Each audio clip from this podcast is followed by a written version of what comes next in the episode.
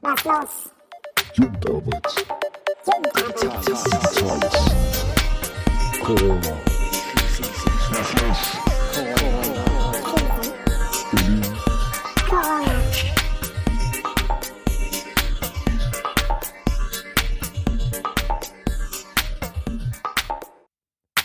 Hallo und herzlich willkommen zur dritten Folge von Viral, unserem Podcast rund um das Thema Jugendarbeit in der Corona-Krise und danach. In der letzten Folge habe ich mich mit meinem Kollegen Jörg Backes darüber unterhalten, wie seine Arbeit und die Arbeit seiner Kolleginnen und Kollegen im Kinder- und Jugendhaus im Weg gerade läuft. Sprich, wir haben einen Einblick bekommen in die Praxis der Jugendarbeiterinnen und Jugendarbeiter aus der Imme. In der heutigen Episode hört ihr eine Aufzeichnung eines Gesprächs mit Jennifer Hübner. Jenny arbeitet an der Ali Salomon Hochschule und beschäftigt sich auf wissenschaftlicher Ebene mit dem Thema der Kinder- und Jugendarbeit. Und Jenny ist außerdem äh, überaus aktiv in der Landesarbeitsgemeinschaft offene Kinder- und Jugendarbeit. Und ich habe mit ihr am Mittwoch, den 15. April gesprochen und genau dieses Gespräch hört ihr jetzt. Viel Spaß. Hallo Jenny und vielen Dank für deine Zeit, dass du hier heute ähm, bei uns im Podcast bist. Was die Leute, die den Podcast hören, wahrscheinlich interessieren wird, ist, wer du bist, was du so machst und warum Jugendarbeit dein Ding ist.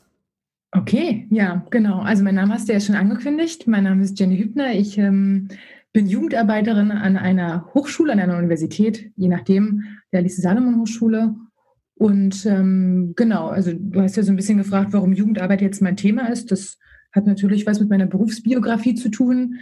Ich mache Jugendarbeit, seitdem ich, ähm, glaube ich, damals noch junge Studierende war, so mit 19 oder so. Dann in Marzahn angefangen und ähm, bei einem auch relativ entspannten Träger, im Kinderring Berlin e.V., kennen vielleicht auch einige, ähm, der sehr hierarchiefrei und verantwortungsvoll auch gegenüber seinen Kolleginnen und Kollegen aus meiner Sicht arbeitet und ähm, bin da in der Jugendarbeit groß geworden, hatte fantastische Kollegen an meiner Seite und Jugendliche, an denen ich mich wirklich stark gerieben habe und auch abgearbeitet habe und was man eben so macht in der Jugendarbeit.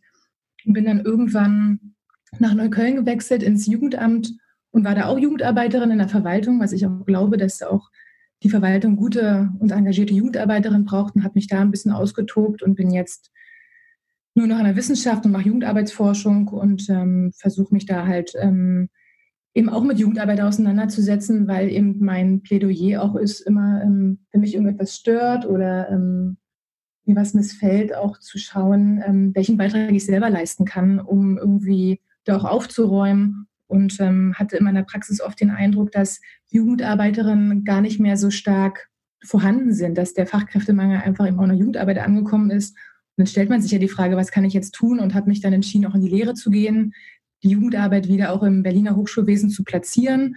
Wenn man sich mit äh, Jugendlichen beschäftigt in der Berliner ähm, Hochschule, Hochsch Berliner Hochschulkontext, ist es halt oft schon die Kinder- und Jugendhilfe, Lebensbewältigung, Kinderschutz, alles wichtige und relevante Themen. Aber diese emanzipatorische Jugendarbeit, für die ich jetzt stehe, ist halt deutlich unterrepräsentiert, nicht nur in Berlin. Und ähm, deswegen bin ich in die Lehre gegangen. Da bin ich jetzt auch einfach hängen geblieben und mache halt Jugendarbeitsforschung. Mhm. Und ähm, nicht nur da, sondern äh, du bist auch äh, aktiv in der äh, Landesarbeitsgemeinschaft Berlin der offenen Kinder- und Jugendarbeit.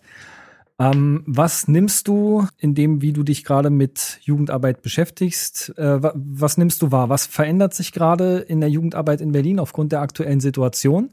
Und welche Veränderungen sind vor allen Dingen am sichtbarsten? Tja, die Jugendarbeit macht es sich ja manchmal schwer, auch sichtbar zu sein, weil sie natürlich ganz viel tut und macht, aber natürlich erst so mit den Kindern und Jugendlichen am lokalen Ort oder im Sozialraum. Einige Kolleginnen aus der Hochschule haben mir immer gesagt, dass sie irgendwie das Gefühl haben, dass es um Jugendarbeit in den letzten zehn Jahren so unglaublich ruhig geworden ist. Das selber merkt man als Jugendarbeiterin ja gar nicht, weil man sich die ganze Zeit bewegt und ähm, tut und sich politisiert vor Ort und Jugendarbeit ja auch sozialräumlich ist.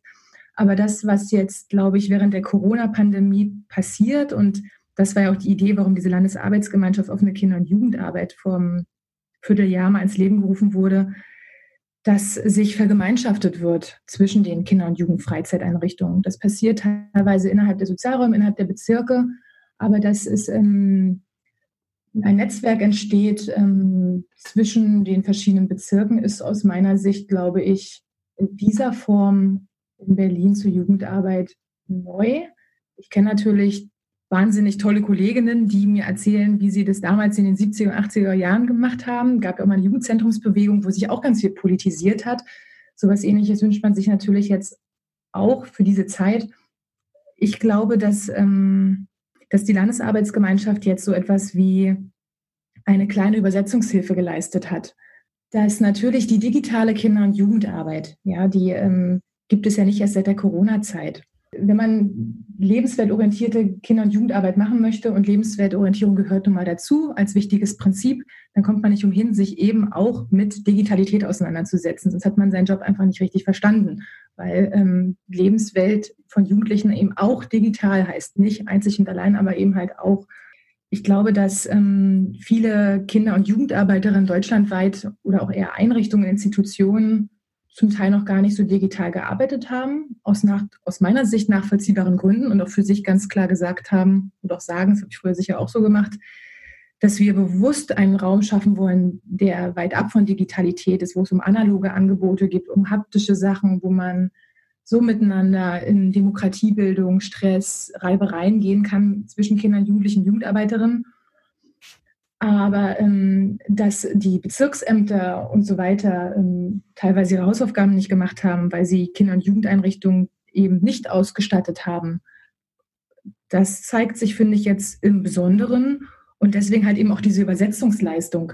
Weil ich meine, klar, Jugendarbeit heißt halt immer irgendwie ähm, aus nicht vorhandenem etwas Vorhandenes zu machen. Und das macht ja die Jugendarbeit jetzt, glaube ich, auch. Also die Jugendarbeit war ja, sage ich mal, in der Kinder- und Jugendhilfe jetzt eine auch der ersten Institutionen, die sich schnell aufgestellt haben und so weiter.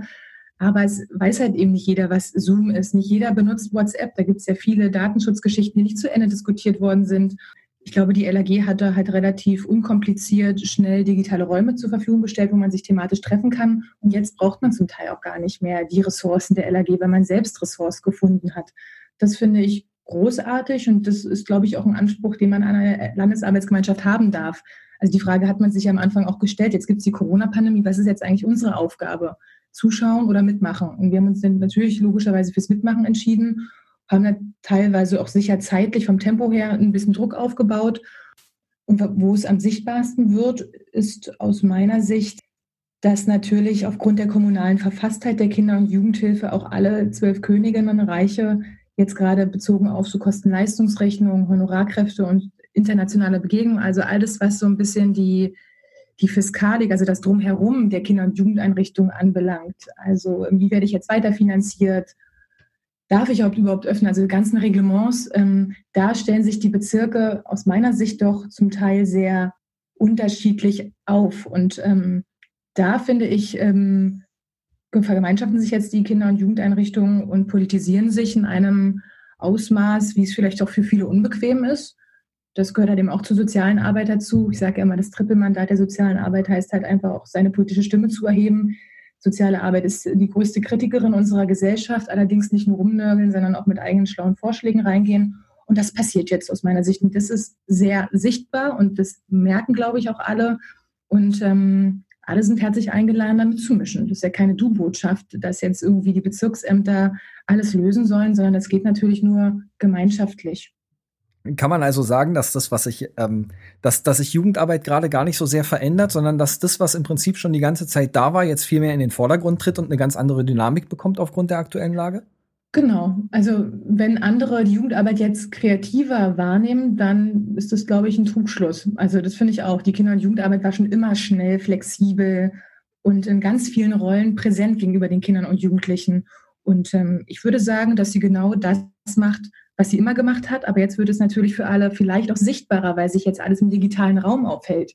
Ansonsten ist man dann halt bei seinen Stadtteilfesten, bei irgendwelchen Versammlungen, macht Protestaktionen mit Kids aber jetzt ist es mhm. halt digital, Digitalität ist halt auch super schnell. Jeder kann es abrufen, egal wo er sich befindet in Berlin. Und deswegen kann schon sein, bringt es gerade so eine Strahlkraft nach oben. Das ist möglich, ja. Mhm. Und gibt es etwas, was dich jetzt im Moment in der Jugendarbeit in Berlin ganz besonders beeindruckt? Und gibt es Momente, in denen du sagst, bestimmte Dinge hätten ohne Corona, ohne die derzeitige Situation wahrscheinlich sehr viel länger gedauert, wenn sie überhaupt gekommen wären? Mhm. Also ich finde, dass Berlin im Geschäft der Kinder- und Jugendhilfe stark durch Konkurrenz belastet ist. Ich weiß, dass man das immer nicht so sagen darf und dass auch das wahrscheinlich auch Kritik auf sich zieht, wenn ich sowas formuliere.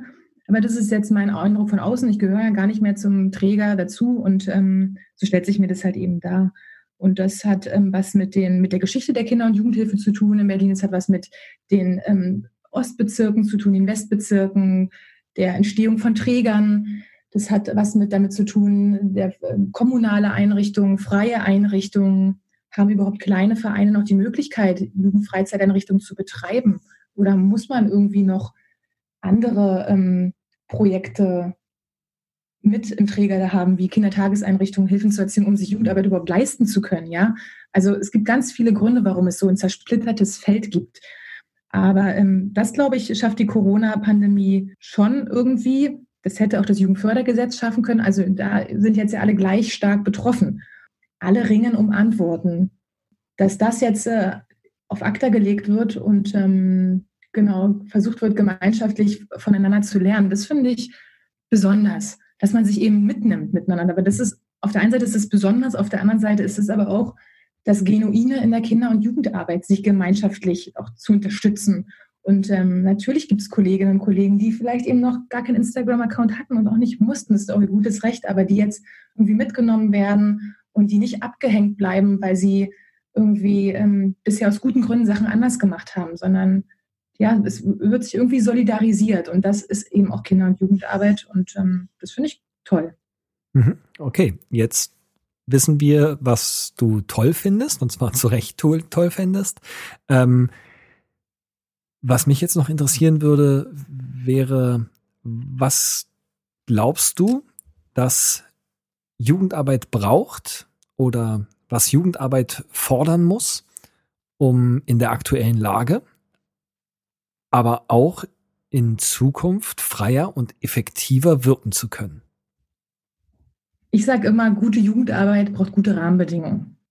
Ja, das ist mein Credo. Deswegen glaube ich, braucht es eine Arbeit an den zur Verfügung stehenden Rahmenbedingungen. Und in Berlin gibt es einfach ein Vier-Klassensystem oder ein Drei-Klassensystem bezogen auf die Finanzierung. Es gibt Bezirke, die machen Zuwendungsverträge, es gibt Bezirke, die machen Leistungsverträge, es gibt Bezirke, die arbeiten mit dem Qualitätshandbuch und der Eingruppierung von kleinen, mittleren, großen Einrichtungen. Andere machen es gerade so. Bestimmte Bezirke haben kommunale Einrichtungen, andere haben geförderte Einrichtungen. Kommunale Einrichtungen sind aber teuer, weil die Infrastrukturkosten hinten mit dran sind. Dass wenn man mehr kommunale Einrichtungen hat, automatisch in der Summe nicht so viele Einrichtungen sich leisten kann. Ich, ich sage immer, es ist eine Wildkräuterwiese, aber die Jugendarbeiterinnen spüren natürlich von, spüren natürlich die Auswirkungen einer Wildkräuterwiese. Also weil es zum Teil auch einfach ungerecht ist und man sich fragen muss, warum zwei Einrichtungen in einem Stadtteil existieren und die einen 160.000 Euro bekommen und die anderen 230.000, die anderen 80.000. Und es hat eben auch nicht nur was mit der Größe von Kindern und Jugendfreizeiteinrichtungen zu tun, sondern mit der ganzen konzeptionellen Ausgestaltung eines konkreten Angebotes. Kann ja auch sein, dass die ganze Zeit mobil arbeiten. Also an diesen Rahmenbedingungen muss gearbeitet werden dass mhm. zwölf Bezirke sehr unterschiedliche Handhabungen haben. Ich meine, da brechen wir uns wahrscheinlich noch jahrelang die Zähne, aber das kann nicht funktionieren. Vor allem, wenn beispielsweise ein großer Träger sechs verschiedene Einrichtungen in sechs Bezirken ähm, anbietet. Spätestens der wird es ja merken, wie unterschiedlich die Leistungsverträge zum Beispiel eben ausgestaltet sind. Also das sind alles sozusagen Rahmenbedingungen. Aber auch die Frage, ähm, was ist eigentlich Jugendarbeit? Die Beschäftigung mit dieser Frage, also überhaupt sich wieder mal ähm, mit dem eigentlichen inhaltlichen, hoheitlichen Anspruch auseinanderzusetzen. Das wäre aus meiner Sicht auch eine Aufgabe, die sich Praxis stellen darf. Passiert ja in der Wissenschaft auch. Ist ja keine, keine beantwortete Frage, was Jugendarbeit ist.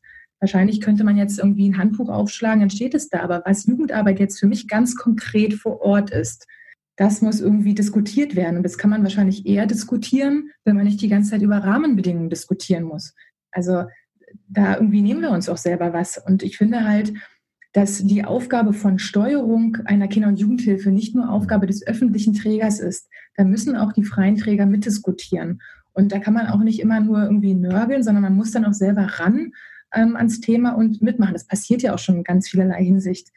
Die Frage, was Kinder- und Jugendarbeit ist, Demokratiebildung, ein streitbares Gegenüber zu sein, mal bestimmte Sachen im pädagogischen Alltag zu überzeichnen, um irgendwie eine Gesprächseinladung zu, zu setzen mit Kindern und Jugendlichen. All das, also die Frage, was Kinder- und Jugendarbeit ist, ähm, das sollte irgendwie stärker wieder in den Mittelpunkt rücken. Und das passiert jetzt aus meiner Sicht zum Teil auch durch die Corona-Pandemie, weil ja da einfach auch thematische Panels entstehen und ähm, ja, die sonst wahrscheinlich nie zusammengekommen wären. Das ist großartig. Also wie gesagt, Rahmenbedingungen ist aus meiner Sicht das Thema. Jetzt mal in die Zukunft geguckt, wird alles das, was wir jetzt gerade, was, was, was sich jetzt gerade tut, was sich entwickelt, die Erfahrungen, die Jugendarbeiterinnen ähm, in, in Berlin jetzt gerade machen, auch die Erfahrungen, die äh, Jugendliche ja damit machen, dass sich Jugendarbeiterinnen plötzlich ähm, auch in ihrer äh, digitalen Welt ähm, tummeln und, und ihnen da begegnen. Irgendwie wird das Ganze Auswirkungen auf die Zeit nach der Corona-Pandemie haben im Moment weiß noch keiner, äh, wie diese Zukunft danach aussieht oder wann die mal kommt. Aber was, was, was glaubst du, bleibt von dem, was wir gerade für Erfahrungen machen? Und besteht die Gefahr, dass alles das, was gerade, ähm, was gerade aufgrund der aktuellen Krisenlage passiert und was so sichtbar ist, danach einfach wieder verschwindet? Das glaube ich tatsächlich nicht. Also dafür ist man ja auch selbst zuständig, dass das nicht passiert. Daher mache ich mir da keine Gedanken. Die Frage, was bleibt von der Corona-Pandemie für die Kinder- und Jugendarbeit, ist natürlich schon eine existenzielle Frage. Also ähm, inhaltliche Frage und sicher auch eine Frage, wie geht es weiter mit der Kosten-Leistungsrechnung, die jetzt ja auch gerade irgendwie ähm, im Zuge von äh, Corona ausgesetzt wird.